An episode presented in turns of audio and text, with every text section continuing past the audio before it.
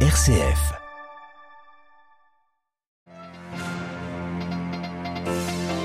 Un point de passage temporairement ouvert vers la bande de Gaza, celui de Kerem Shalom, pour y acheminer de l'aide humanitaire. Une nouvelle saluée ce soir par l'OMS, mais qui reste insuffisante. Alors que la guerre continue dans la bande de Gaza, les religions ont leur mot à dire. C'est ce que nous dira le custode de Terre Sainte au début de ce journal. Un week-end marqué par des référendums sur plusieurs continents. Nous irons au Tchad, mais également au Chili, où les peuples sont invités à se prononcer sur la future constitution de leur pays. Et puis nous retrouverons notre correspondant à Belgrade. La Serbie va de nouveau voter dimanche pour des élections anticipées après de longs mois de chaos politique. Radio Vatican, le journal Olivier Bonnel. Bonsoir. Israël autorise ce vendredi l'entrée temporaire d'aide humanitaire par le point de passage de Keren Shalom dans la bande de Gaza, une mesure destinée à décongestionner le terminal de Rafah, le seul ouvert jusqu'ici. Une très bonne nouvelle selon l'Organisation mondiale de la santé qui demande néanmoins que les camions d'aide puissent entrer aussi dans le nord de l'enclave palestinienne. La guerre qui se poursuit toujours à Gaza malgré les pressions américaines, Israël compte bien mener son offensive jusqu'au bout. Jack Sullivan, le conseiller à la sécurité Joe Biden est depuis hier dans la région. Depuis Tel Aviv, ce vendredi, il a expliqué qu'il ne serait pas juste qu'Israël occupe la bande de Gaza sur le long terme. Sullivan, qui s'est ensuite rendu à Ramallah pour y rencontrer Mahmoud Abbas, séparer ou tenter d'isoler Gaza de l'État palestinien est inacceptable, a expliqué le président de l'autorité palestinienne. Et dans ce contexte de guerre, les religions et ce qu'elles inspirent ont leur rôle à jouer plus que jamais en éduquant au dialogue et à la paix. C'est ce que nous explique le custode de Terre Sainte, le père franciscain Francesco Patton. Les religions jouent un rôle fondamental dans un tel contexte. Le problème est que, pendant trop longtemps, même au niveau mondial et global, les religions ont été considérées comme non pertinentes dans les processus politiques, alors que le point de vue religieux, dans la grande majorité des pays, commence à devenir un point de vue fondamental. Les chefs religieux doivent initier un multilatéralisme dans lequel ils aident leurs fidèles à faire une interprétation et, dans certains cas, une réinterprétation des textes sacrés en orientant cette réinterprétation vers une culture de fraternité et de paix. C'est, de mon point de vue, fondamental. Les chefs religieux doivent donc aller dans cette direction et trouver un moyen de faire passer les idées principales du haut vers le bas. C'est-à-dire qu'il doit aussi y avoir une éducation, une prédication qui aide à faire une interprétation dans le sens de la fraternité et de la paix des textes religieux. C'est nécessaire parce que tous les textes religieux, mais vraiment tous, contiennent, hélas, des expressions qui, lues de manière fondamentaliste, constitueraient une incitation à la violence. Le père Francesco Patton, custode de Terre Sainte, interrogé par notre confrère Luca Collodi. La chef de la diplomatie française, Catherine Colonna, attendue demain au Liban. Objectif de cette visite, selon le Quai d'Orsay, faire passer des messages pour contenir le risque d'un embrasement au nord d'Israël. Depuis le 7 octobre, le Hezbollah s'est lancé dans plusieurs offensives recevant en riposte des bombardements israéliens, des affrontements qui ont fait au moins 129 morts. Un soutien à l'Ukraine réaffirmé ce vendredi au deuxième et dernier jour du sommet des 27 à Bruxelles L'Union européenne aidera l'Ukraine quoi qu'il arrive, a martelé cet après-midi Ursula von der Leyen.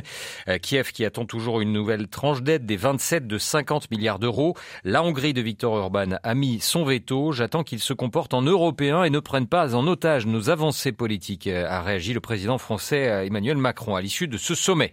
Des dizaines de milliers de personnels ont fêté dans les rues de Tbilissi, la capitale géorgienne. Ce vendredi, elles sont venues fêter l'obtention par la Géorgie du statut de candidat à l'Union européenne. Hier, les leaders des pays européens ont décidé d'ouvrir des négociations d'adhésion de l'Ukraine et de la Moldavie. À ce propos, le président de la Comessée, les évêques d'Europe, monseigneur Mario Crociata, félicite ces deux pays pour ces négociations concernant une future adhésion. Et puis, la Commission européenne et le gouvernement suisse ont fait part ce vendredi aussi de leur intention d'entamer sans délai des négociations de rapprochement en 2024. Pas d'entrée dans la, de la Confédération helvétique dans l'UE, mais un fonctionnement plus fluide en ce qui concerne par exemple le marché intérieur européen, l'électricité ou encore les transports.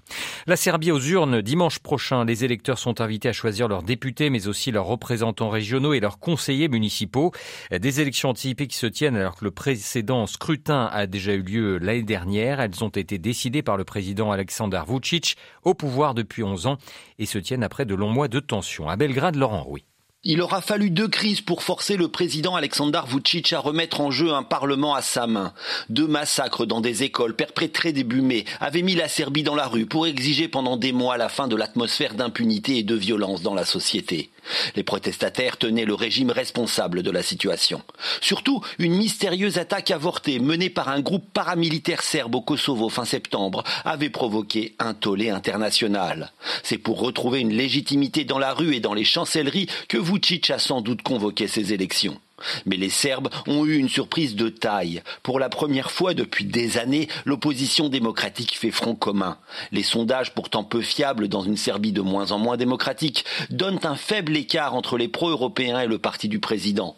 S'il semble très difficile pour l'opposition de conquérir le Parlement, une victoire à la mairie de Belgrade, qui représente un tiers de la population et un poids économique considérable, pourrait changer le rapport de force dans le pays. Laurent Rouy, Belgrade, Radio Vatican. Ouvrons une page africaine et ces nouvelles pressions de la CDAO sur la junte du Niger. La Cour de justice de la communauté économique des États d'Afrique de l'Ouest a ordonné aujourd'hui la libération de l'ancien président Mohamed Barzoum. Celui-ci est emprisonné à la résidence présidentielle de Niamey depuis le coup d'État du 26 juillet dernier, tout comme sa femme et son fils. Une violation des libertés selon le juge de la Cour. Au Tchad, le référendum constitutionnel se tiendra dimanche. Les Tchadiens sont appelés à choisir la forme de leur État, ou fédérale. Plusieurs coalitions des partis politiques achèvent des campagnes pour mobiliser la population. De quel côté se positionne l'Église tchadienne? Nous avons posé la question à Monseigneur Dominique Tinoudji, l'évêque du diocèse de Pala. Notre rôle, c'est de dire aux Tchadiens de voter selon leur conscience. Toutefois, nous insistons pour que tout ne se limite pas seulement au vote, mais après vote, il faut travailler pour le développement du pays. Ce que nous voyons par exemple actuellement, des grandes mobilisations, des grandes coalitions qui se font pour ces élections référendaires, si seulement ces mobilisations, ces coalitions se font aussi pour la culture de la justice, pour le bien de la population, je suis sûr que notre pays en bénéficiera pour sa stabilité et pour son développement. Donc les Tchadiens doivent voter selon leur conscience. Et aux politiciens, que les grandes mobilisations, les grandes coalitions ne se limitent pas seulement aux élections. Hein, il faut que après aussi, hein, ces coalitions-là puissent continuer pour défendre la justice, défendre le bien de la population. C'est tout ce que nous demandons. Monseigneur Dominique Tinouji, l'évêque du diocèse de Pala au Tchad, interrogé par Jacques Ngol. Sur un tout autre continent, le Chili lui entame l'ultime phase de son processus constitutionnel. Le deuxième texte proposé pour changer l'actuelle constitution sera soumis à référendum dimanche également. Les campagnes en faveur et contre se sont clôturées hier, jeudi, dans un sentiment de désintérêt partagé par la majorité des citoyens chiliens. Pourtant, les enjeux sont loin d'être négligeables. Les explications de notre correspondante à Santiago, Marion Bellal. Quelques dizaines de personnes rassemblées en faveur à l'est de la capitale, quelques autres en opposition dans le centre. La fin des campagnes pour ou contre le changement de constitution s'est déroulée dans le calme, mais aussi dans l'indifférence de la majorité des Chiliens et Chiliennes. Ce dimanche, 15 millions de citoyens devront pourtant se rendre aux urnes, le vote étant obligatoire. La première proposition, présentée comme l'une des constitutions les plus progressistes jamais écrites, avait été rejetée à 62% en septembre 2022. La deuxième a été rédigée par un conseil dominé par la droite et par l'extrême droite, et elle ne fait toujours pas consensus. Les spécialistes regrettent qu'elle s'apparente plus à un programme politique qu'à une constitution, et les militants contre dénoncent des mesures conservatrices et populistes. Le président socialiste Gabriel Boric a annoncé qu'il n'y aura pas de troisième processus en cas de rejet de ce texte. Il faudra donc choisir entre conserver ou non la constitution adoptée sous la dictature de Pinochet. Selon le dernier sondage publié avant la clôture des campagnes, l'option contre reste majoritaire, mais 16% des sondés se disent toujours indécis. Marion Bellal à Santiago du Chili pour Radio Vatican. En Argentine sera béatifié demain une grande figure de l'église locale, le cardinal Eduardo Pironio, figure très charismatique dans son pays à laquelle le pape François est très attaché. Le cardinal Pironio fut l'un des instigateurs des journées mondiales de la jeunesse. Plus d'informations à retrouver sur notre site internet. Et puis l'église catholique de Flandre en Belgique présente ses excuses aux victimes d'adoption forcée, un dossier qui est réapparu sur le devant de la scène à la faveur de la diffusion de mères dont les enfants ont été vendus par des religieux à des familles d'adoption. La conférence des évêques de Belgique reconnaît la souffrance qu'un grand nombre de mères biologiques ou mères de naissance et d'enfants adoptés doivent supporter.